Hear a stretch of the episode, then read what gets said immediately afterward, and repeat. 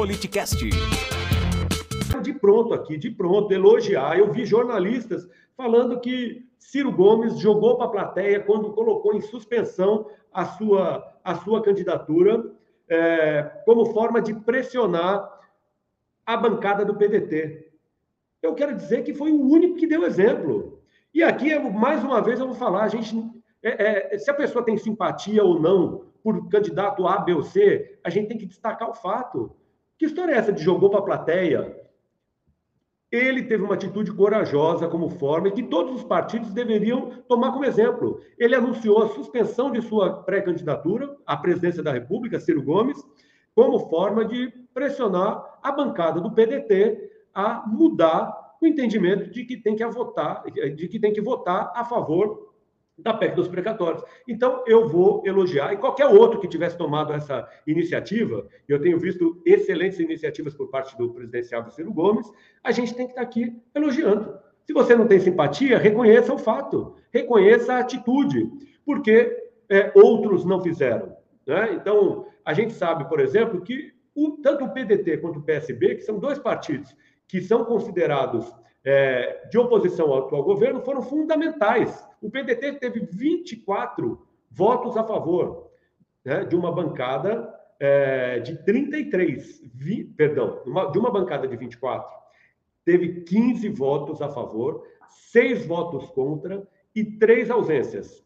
Portanto, foram 62% a favor, 62,5% e somente 25% da bancada foi contra a PEC dos precatórios. E aí, Ciro Gomes deu exemplo aos outros presidenciáveis. E por que, que eu falo exemplo aos outros presidenciáveis? Porque o DEM, é, veja, o PDT, 62,5% da bancada votou a favor, mas o DEM do ex-ministro ex Mandetta deu 70,4% de sua bancada com voto favorável à PEC. E cadê a atitude do ministro, é, do ex-ministro Mandetta, que também é pré-candidato à presidência da República pelo Democratas?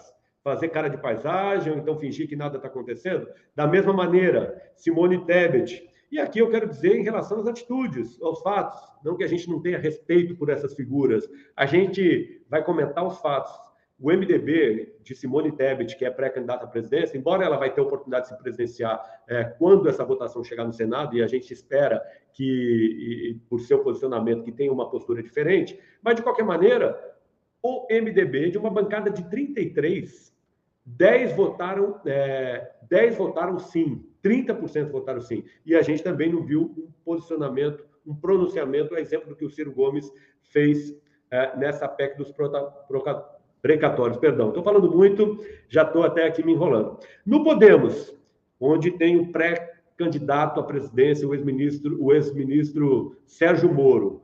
Da mesma maneira, 50% da bancada votou a favor da PEC dos precatórios. Também não vi nenhum pronunciamento do ministro. E aí é, tem também o PSD. Deixa eu dar uma olhada aqui como é que votou o PSD, que tem um pré-candidato um pré-candidato à presidência da República, 29% da bancada votou a favor, perdão, 29 parlamentares votaram a favor, 83% da bancada. E também o Rodrigo Pacheco, que é o senador, que também vai ter oportunidade de se pronunciar enquanto senador na votação quando chegar no Senado, também não deu pronunciamento. Portanto, eu quero discordar plenamente de todos os jornalistas que falaram que o ministro é, que o Ciro Gomes jogou para a plateia, quando, na verdade, a atitude dele tem que ser elogiada. É, foi uma maneira que ele encontrou de se posicionar e pressionar a bancada do PDT. De igual maneira, a gente sabe também que o PSB encontrou uma maneira de pressionar, está é, tá discutindo uma maneira de pressionar, segundo o relator, o deputado federal Molon, que é o líder da oposição na Câmara, e é, é, junto com outros partidos ou outros parlamentares, ingressou na justiça para é, derrubar é, essa, essa votação.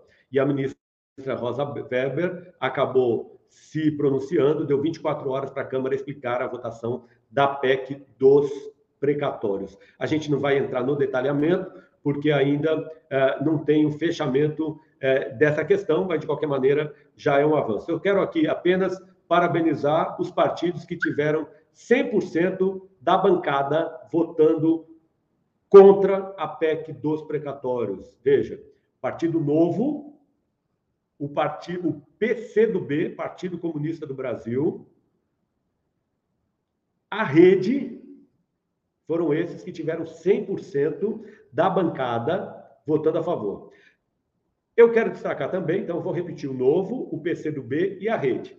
Eu quero destacar também que tanto o PSOL quanto o PT, todos os presentes votaram contra a bancada, contra a PEC, contra a PEC dos precatórios. Existiram algumas ausências, por isso que não conta como 100% da bancada. Mas todos os presentes do PSOL e do PT também votaram contra a PEC dos precatórios. Então, repetindo, a rede da ex-ministra Marina Silva, é, o PSOL, o PT, o. Qual mais que eu falei? O PSOL, o PT, a rede, o PCdoB. Tá certo?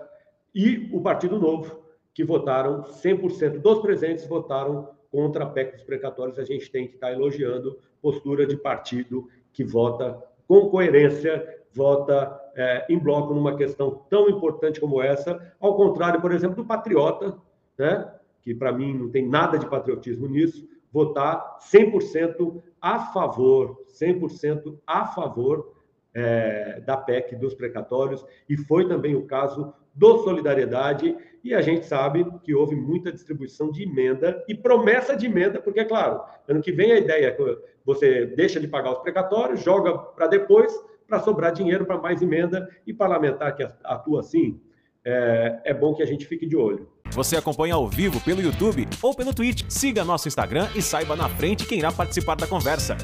Politicast__br